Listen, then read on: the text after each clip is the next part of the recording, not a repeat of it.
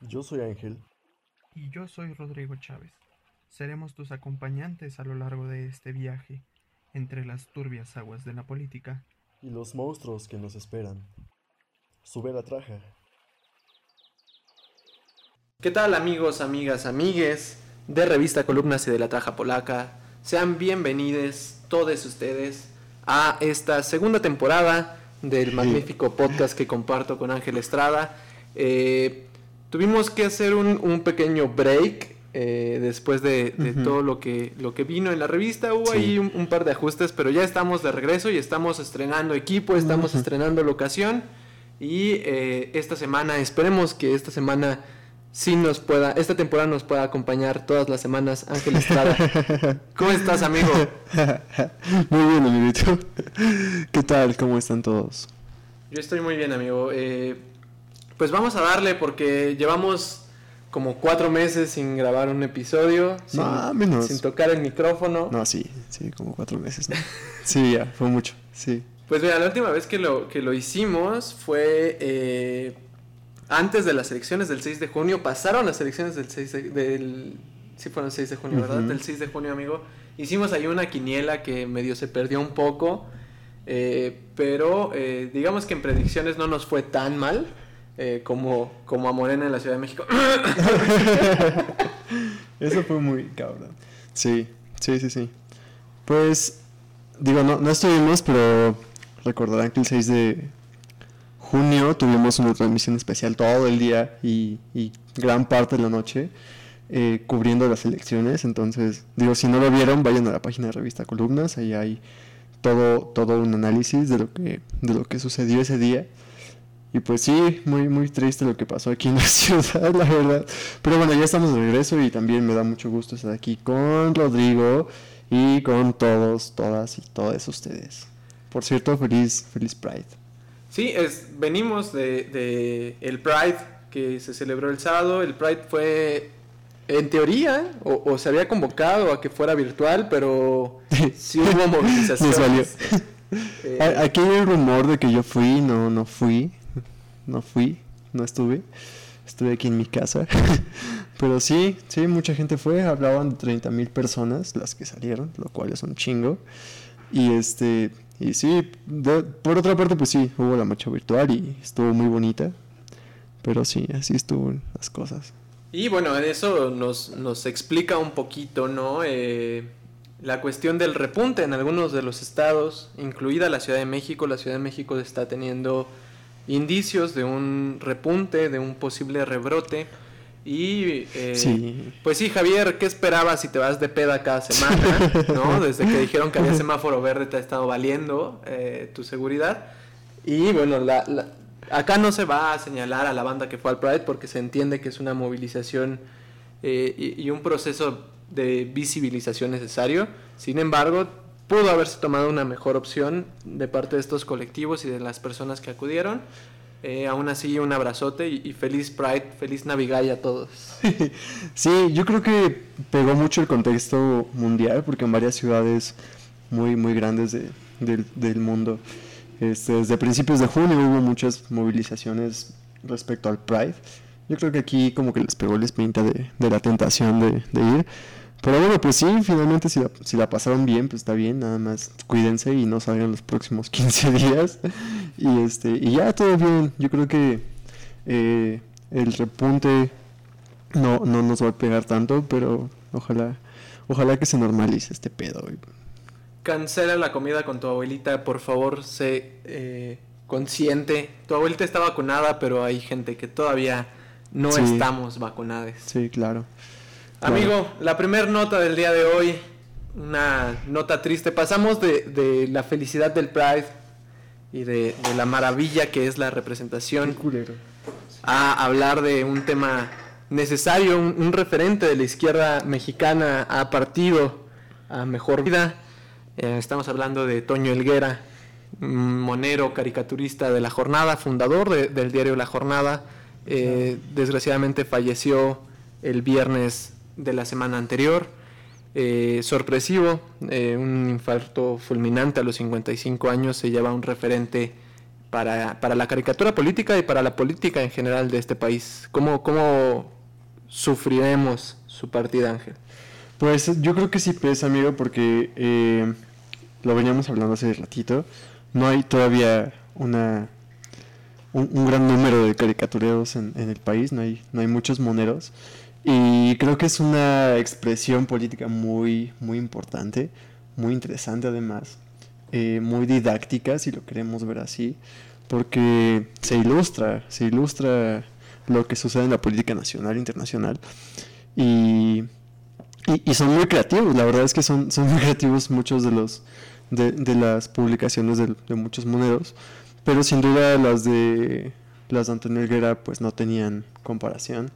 Muchos lo ponían a la altura del propio Rius, que también nos abandonó hace unos años. Este, pero, pero sí, muy triste. La verdad es que pues eh, perdemos a un, a un referente de la izquierda, perdemos a un, a un personaje que estuvo eh, peleando por la, la democratización del país desde, desde, yo creo que desde joven. Se va joven, tenía 55 años, eh, lamentablemente, pues cosas que pasan, ¿no? A veces estamos, a veces no estamos, pero eh, pues un infarto, amigo, un infarto terminó con la vida de, del, ah, del queridísimo amigo Antonio Helguera. Me, parece sublime la forma en que se va porque se publica todavía un último cartón de él en la jornada y, señor cartón. Sí. Eh, pues al principio de este, de este episodio comentábamos lo que ocurrió en la Ciudad de México. Todo el mundo sabe que ahora la Ciudad de México está bipartida entre un panismo rancio, eh, desde el cual Revista Columnas eh, va a tener que operar en una alcaldía gobernada por el PAN. Eh, pero mucho se ha discutido, mucho se ha de algún modo especulado acerca de la actuación de Ricardo Monreal al respecto de esta ruptura en la Ciudad de México. Y Elguera se va eh, publicando su último cartón, que es precisamente... Sobre esto, ¿no? E, el señor Ricardo Monreal diciendo que eh, el paquete fiscal propuesto por Andrés Manuel va a, a sufrir una, una, fuerte desbancada. Eh, como, como lo sufrió el partido en la Ciudad de México. Me parece a mí una sarta irónica y, muy extraordinaria, amigo. Sí, sí, sí. Sí, sin duda. Eh, como te digo, yo creo que él sabía expresar como, como muy pocas personas lo saben hacer eh, el acontecer político, lo que pasaba en el país, y lo explicaba de una manera en la que lo entendías. Eh, y sí, es, es, es muy padre, es muy bonita la manera en que los monedos cuestionan al poder o cuestionan a grupos de poder. Eh, y lo han hecho todo el tiempo. O sea, Elguera era de los mejores cuando, cuando Andrés Manuel pues todavía no llegaba a la presidencia y siguió siendo de los mejores, eh, criticando a veces incluso al gobierno de Andrés Manuel y otras muchas a los discursos eh, fallidos o, o, estériles de la oposición, ¿no? Hay, una conferencia magistral, está en, un estrado con los, con los moneros del chamuco, eh, en el que dice precisamente esto, ¿no? Dejen claro por qué no ataca tanto a la 4T. claro. y, me parece importantísimo, porque también aquí se ha dicho, ¿no? Lo importante es tomar postura y dejar en claro, ¿no? Sí. Y, y Elguera dice, ¿cómo, ¿cómo me piden que ataque un gobierno que esperé toda mi vida? Claro. Y también me parece eso un poco irónico, ¿no? Elguera se va días antes de que Andrés Manuel dé su informe de medio sexenio, eh, la mitad de, de, su mandato y bueno, Elguera estuvo ahí al pie del cañón para que Andrés Manuel pudiera hacerse con la presidencia.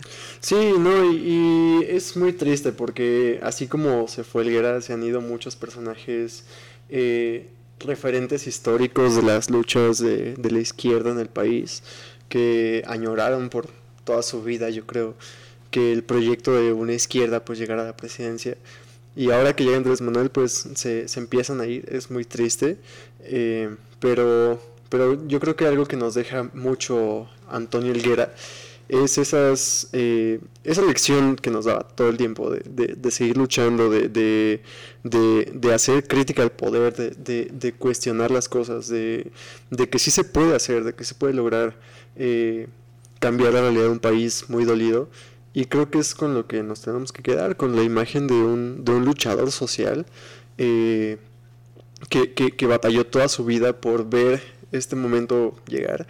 Y pues vamos a ver cómo acaba el sexenio de Andrés Manuel. Eh, pero sin duda eh, creo que creo que él hubiera seguido con una sonrisa en, en el rostro, ¿no? Después del tiempo que tuviera que pasar. Pues no, no podemos aportar nada más, se nos fue un grande, se nos va un gran referente. Esperemos que el próximo Antonio Elguera esté ya preparando sus, sus cartones para dar eh, sus primeros pasos en, en, las publicaciones, porque vaya que hace falta. Sí, claro. Sí, sí, si a ustedes que nos escuchan pues les gusta dibujar y también les gusta la política, pues también eh, pueden experimentar esa parte, pueden meterse en esa parte de, de, de lo que es el trabajo de un monero, de un, de un caricaturista. Y les digo, es una parte muy, muy, muy enriquecedora para, para la sociedad en general. eh, y, y una, una gran manera de, de decirnos qué está sucediendo y cómo están las cosas realmente en la política nacional e internacional. Uno, uno de los personajes que más le gustaba a Helguera eh, caricaturizar, en parte por su ani- animadversión y en parte también porque el señor es muy caricaturizable, es eh, Felipillo el Ay, Calderón. sí. Y Sí. tenemos que hablar también de Felipe Calderón, amigo. Felipe Calderón, eh, el día que grabamos esto, sábado, eh, amaneció muy antivacunas, amaneció conspiranoico. Sí. Y bueno, Felipe Calderón lanza un tuit en el que pregunta ¿cuánta gente ha sido vacunada con estos remedios? Haciendo alusión a la vacuna Sputnik, Sputnik. 5 de Rusia y Cancino. Eh, por una nota que Milenio, sí fue Milenio, Eh, saca. Excelsior.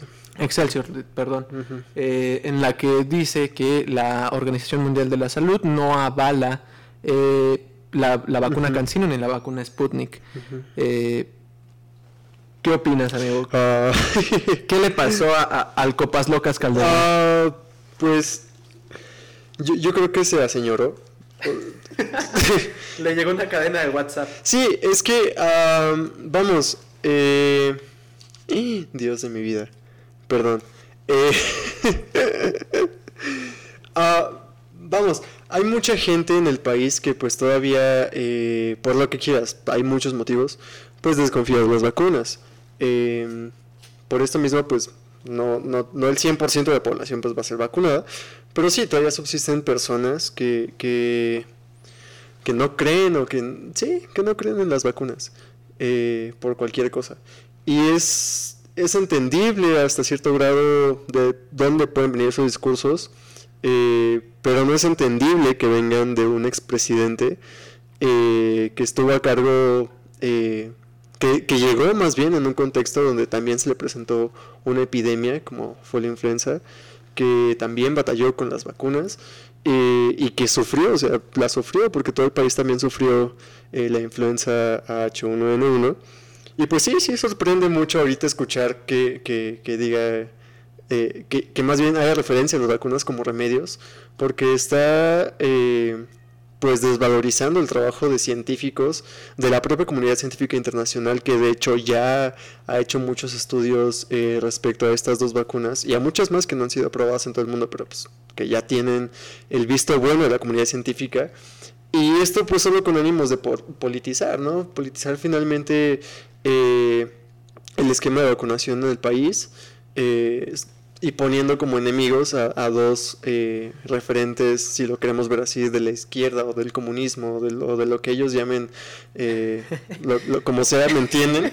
Este, a nivel mundial, que son Rusia y China. Entonces, eh, esto también hay que decirlo, no porque una vacuna no esté aprobada en Europa o en Estados Unidos, quiere decir que es, es ya per se inservible, ¿no? También hay que estar conscientes de que se responde a intereses políticos y económicos. Claro. A ver, ¿por, por qué no cuestiona AstraZeneca, que también ya ha tenido muchas, eh, Señalamientos. muchos señalamientos en todo el mundo respecto a, a muertes o a, o a efectos secundarios cabrones de la vacuna, ¿no? Que ojo, aquí, eh, aquí Revista Columnas y la Traja Polaca siempre van a estar del lado de, de la salud pública, ¿no? Eh, el, el cuestionamiento de AstraZeneca eh, se dio en su momento, se resolvió de manera Claro. positiva.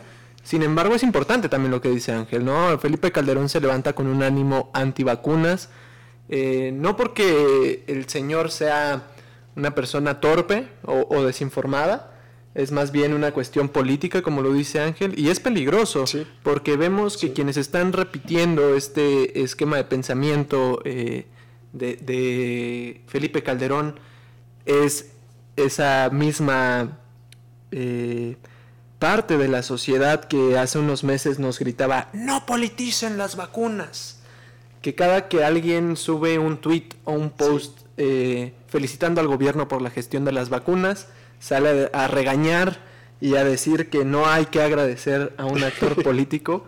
Y son precisamente ellos quienes hoy están atacando ferozmente la vacunación.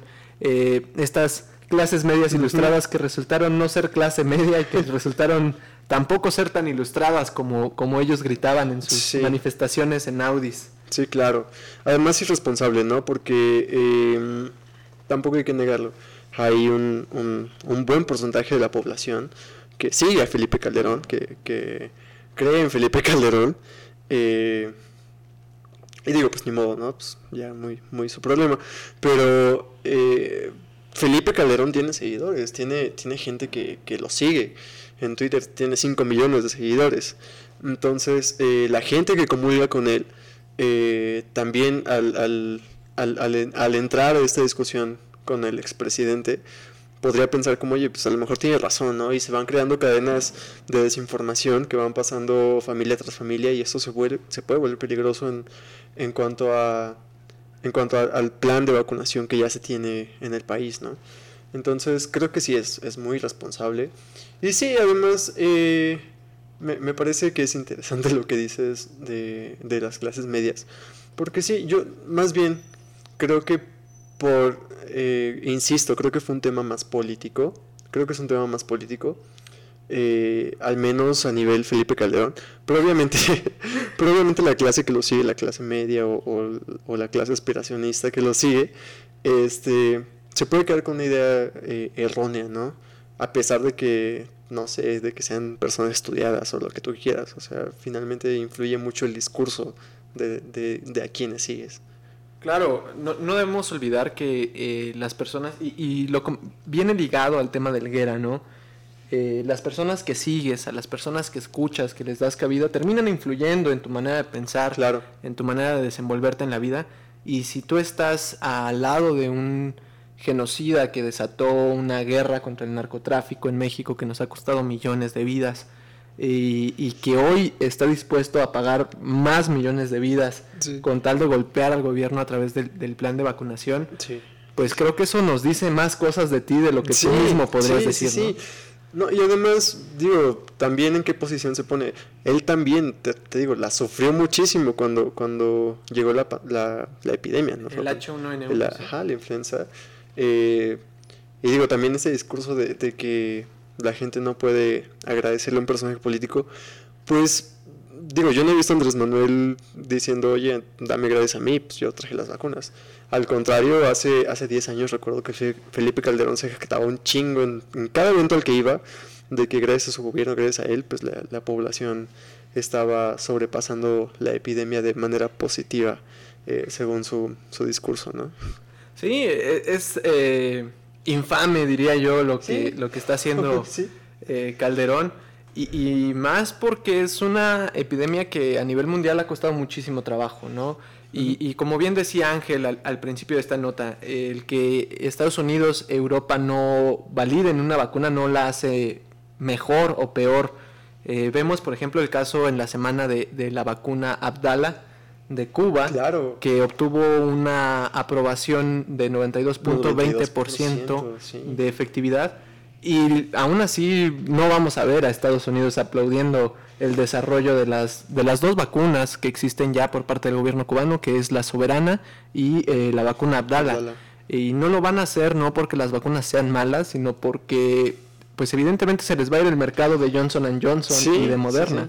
Sí, y insisto, el tema es súper político y lo vemos justamente en este ejemplo de Cuba, porque eh, si, si, Cuba fuera un lugar que no se hubiera dejado eh, solapar por Estados Unidos, que tuviera el desarrollo que llaman desarrollo en Estados Unidos, si fuera una, una, una colonia de Estados Unidos con el mismo esquema que tiene de salud y hubiera desarrollado las mismas vacunas hoy en día, no, no estarían eh, renegando Estados Unidos de estas vacunas, al contrario, serían los primeros en, en, en, adquirirlas, ¿no? Pero eh, el problema aquí es que Cuba tiene muchísimos, muchísimos años de bloqueo, este, que por cierto en la semana este, pasó algo en la ONU muy, muy bonito, pero muy insignificante, este, eh, que tiene un bloqueo a, a, Cuba y, y, que Cuba ha tenido que desarrollarse pues por sí solo, ¿no? Sin, sin, sin, sin mucho apoyo de la comunidad internacional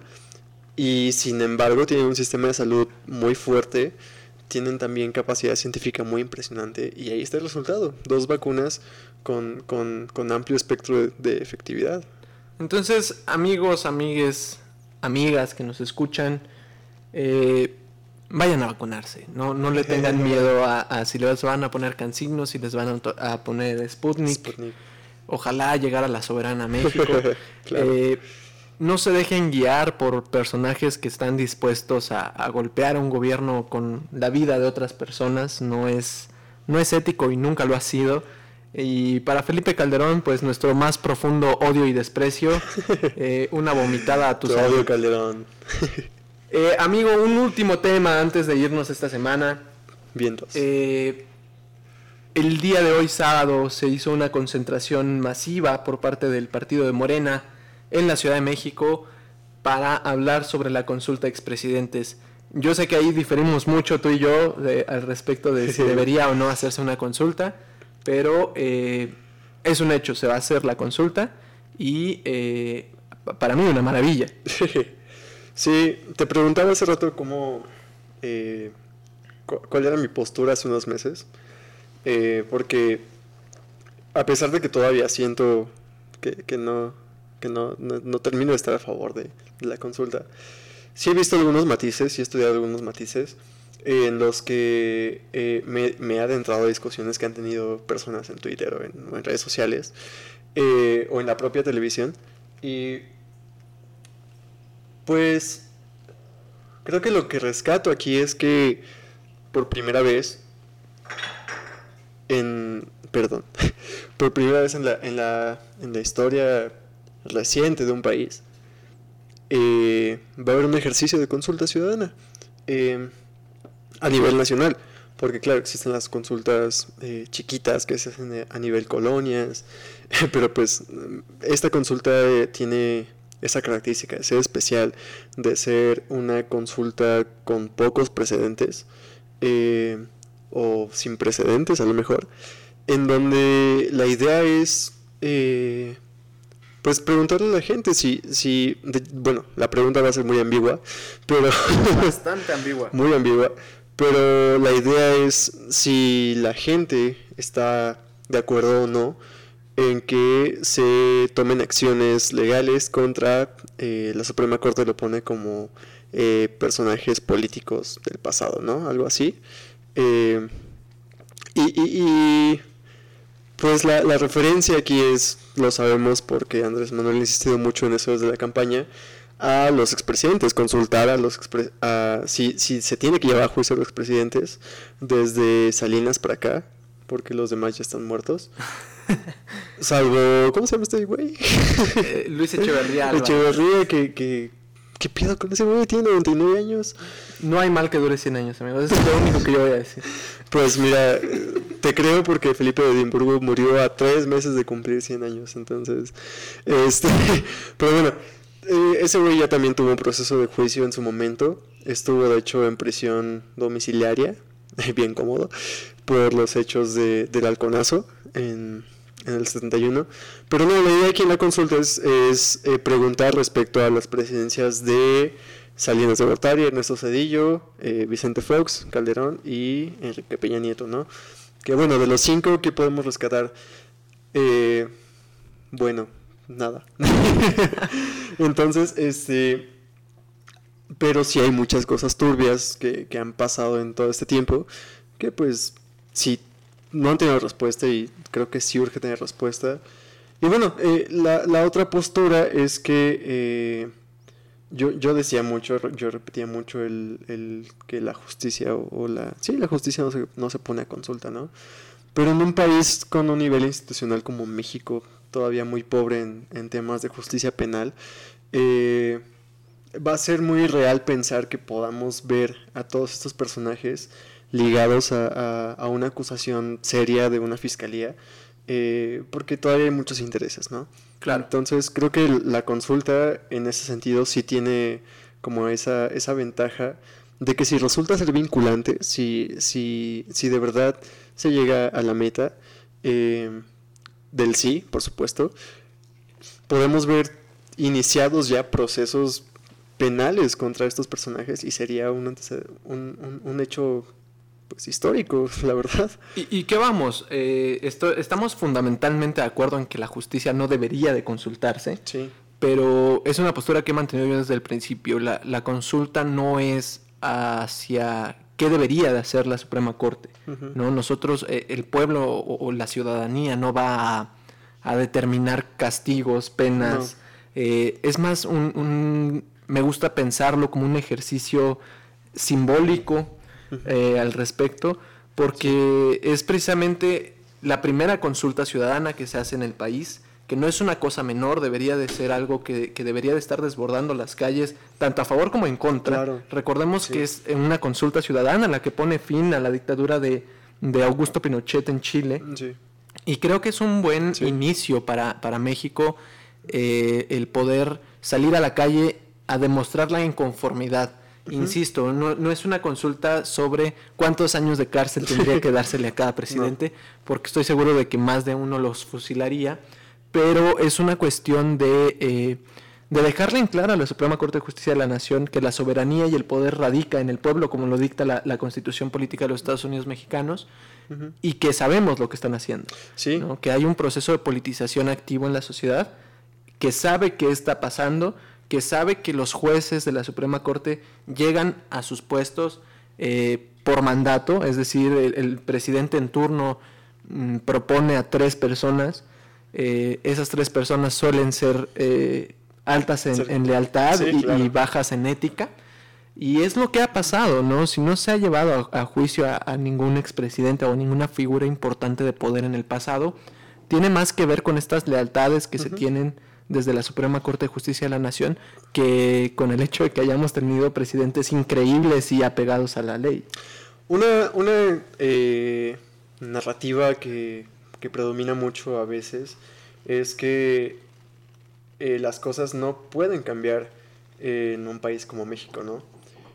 Pero creo que hemos visto muchos ejemplos y a lo mejor en algún momento también he hablado de, de- de otros ejemplos de cómo en un país corrupto eh, se, pueden llevar a cabo acciones de justicia después de, una transición democrática, ¿no? Y creo que en el caso de México eso podrá suceder y ojalá que suceda. Porque, bueno, o sea, creo que ustedes lo pueden entender. Es, es tan sencillo como esto. Imaginen una red y la red es tan grande y tan, tan enredada entre sí. Y ese es el sistema de justicia mexicano. Esa es la estructura del Estado mexicano y de todas las instituciones que están enredadas unas con otras porque justamente eh, los hilos de esa red se traducen en lealtades, en, en- favores, en relaciones turbias entre grupos criminales y el propio Estado o las, o las personas que, que integran a las instituciones. Entonces, eh, pues esta red se puede desenredar, pero es difícil cuando, cuando tenemos todo este contexto donde todo el mundo está eh, debiéndole favores a todo el mundo, ¿no? Claro, Pero, pero creo que un ejercicio como este, eh, creo que sí puede ayudar a, a- a- trazar una línea donde, donde varias manos vayan desenredando la red.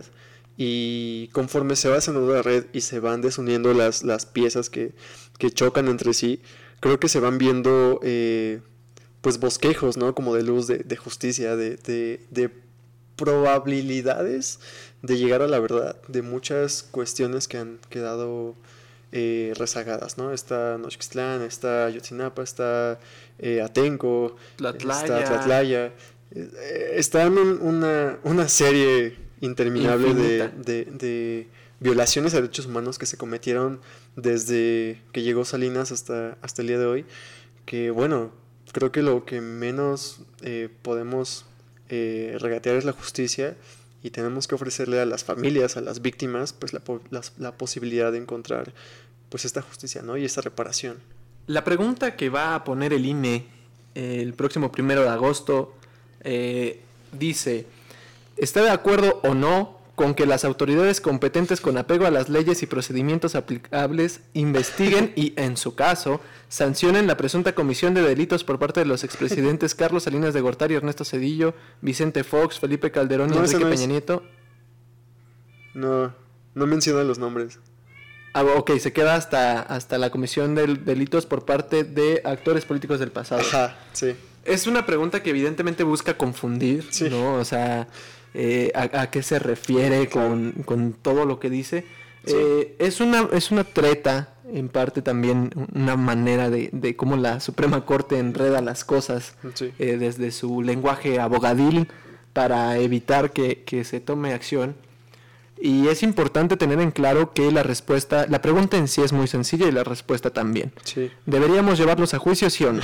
sí. Esa es la verdadera pregunta. Y eh, me gustaría antes de, de cerrar ya con este episodio, eh, des- desdeñar otro argumento que se hace muy seguido Mm. desde los defensores asiduos del neoliberalismo, que es que eh, la consulta sale carísima.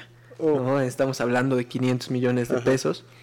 Y sí, eh, no es una cantidad menor. Eh, si alguien me diera 500 millones de pesos, yo creo que no me volverían a ver en el país. Eh, pero no se trata de eso. Sí. Eh, hay, hay dos cosas aquí. La primera es el gasto ya se hizo. El INE ya aprobó la consulta. Ese Claro. presupuesto ya está ahí. Y no ir a votar el primero de agosto hace que el precio de la consulta se vuelva todavía más grande. Sí, y, y además, bueno, creo que en el tema presupuestal, em, e- el gasto se hace desde lo que ya tiene el INE, o sea, de su presupuesto ya asignado eh, anualmente. Eh, no hubo dinero extra. Y además, bueno, eh, creo que hay cuestiones que, que valen mucho la pena y en este caso creo que el ejercicio lo vale, porque es un ejercicio, como dice Rodrigo, de participación ciudadana y como decíamos, sin, sin, sin precedentes. Entonces creo que vale la pena, creo que, creo que sí va a ser un ejercicio interesante. Y bueno, ¿cuántas veces no se ha gastado en mamadas, no? Saludos a todos los que tenían cuentas en Andorra. Eh, no eran 500 millones de pesos. La estafa eran- maestra, por ejemplo, 3 mil millones. José Antonio Mid, espero Antonio que Mid. estés bien.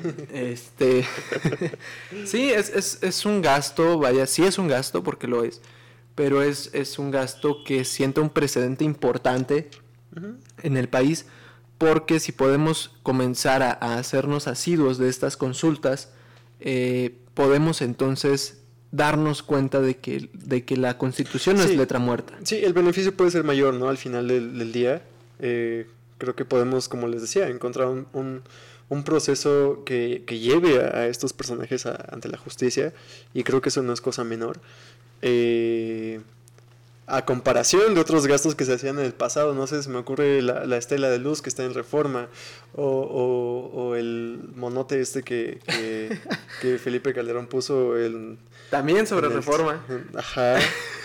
Entonces, mm, vamos, creo que en este ejercicio donde sí se va a poner a, a- a juicio eh, la participación de, de los ciudadanos, donde sí van a tener participación los ciudadanos, creo que vale mucho la pena, ¿no? Creo que sí.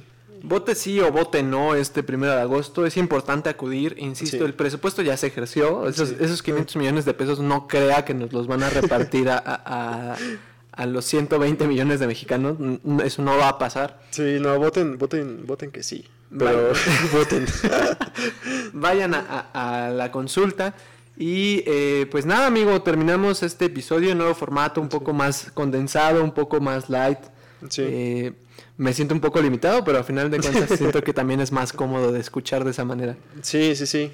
Ah, otra cosa, eh, es una elección, bueno, no una elección, un ejercicio democrático federal, entonces lo organiza el INE, así que lleven su INE para votar, porque no es como las consultas del, aero- del aeropuerto, ahí no, no Sí, que ese es otro tema, ¿no? que, tienen que Eh, llevar su INE. creo que podemos ahondar más sobre, sobre este tema más, más adelante en las siguientes semanas, todavía Sí. tenemos tiempo, porque ese es otro, otro análisis que tenemos que hacer, ¿no? Cuando se hizo la consulta eh, del aeropuerto, se Sí. desdeñó porque no estaba avalada por un Ajá. instituto y ahora que está avalado por un instituto se desdeña por el gasto. Sí, claro. Sí. Eh, pero lo, lo hablamos la próxima semana, amigo. No les gusta. Sí, cuídense, cuídense mucho, váyanse a vacunar, este, coman bien y nos vemos la otra semana. Ahora sí. Recuerden decirle siempre que no al neofascismo y al panismo, que son básicamente lo mismo.